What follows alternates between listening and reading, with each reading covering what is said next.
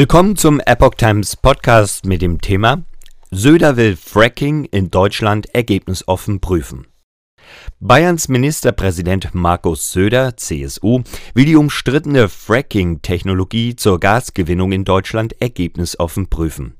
Die Amerikaner haben sich durch Fracking vom Nahen Osten völlig unabhängig gemacht, sagte der CSU-Chef den Zeitungen der Funke Mediengruppe vom Sonntag.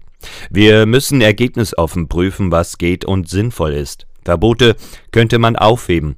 Wir haben als Volksvertreter sogar die verfassungsmäßige Pflicht, in solch außergewöhnlichen Krisenzeiten alle Optionen unvoreingenommen im Blick zu haben. Wegen des russischen Angriffskriegs gegen die Ukraine wird in der EU intensiv über den Stopp von Energielieferungen aus Russland debattiert.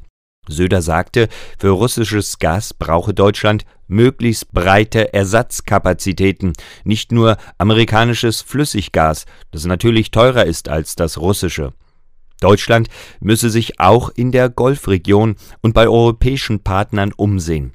Und wir müssen die Erschließung eigener Kapazitäten prüfen, forderte Söder. Wir dürfen Öl- und Gasgewinnung aus vorhandenen Kapazitäten in Deutschland nicht völlig ausschließen, so der CSU-Politiker. Zugleich forderte Söder den Weiterbetrieb von fünf deutschen Atomkraftwerken.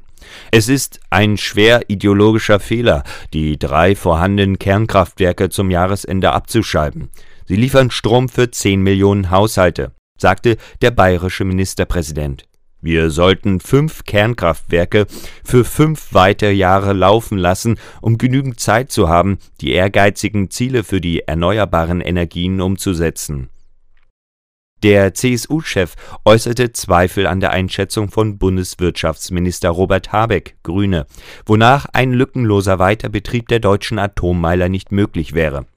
Das scheint mir eine ideologisch motivierte Position zu sein, sagte Söder.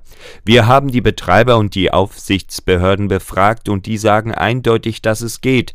Wenn wir uns ohne Schäden für die deutsche Wirtschaft unabhängig machen wollen von russischer Energie, dann brauchen wir die Kernkraft leider noch eine Weile als Brücke.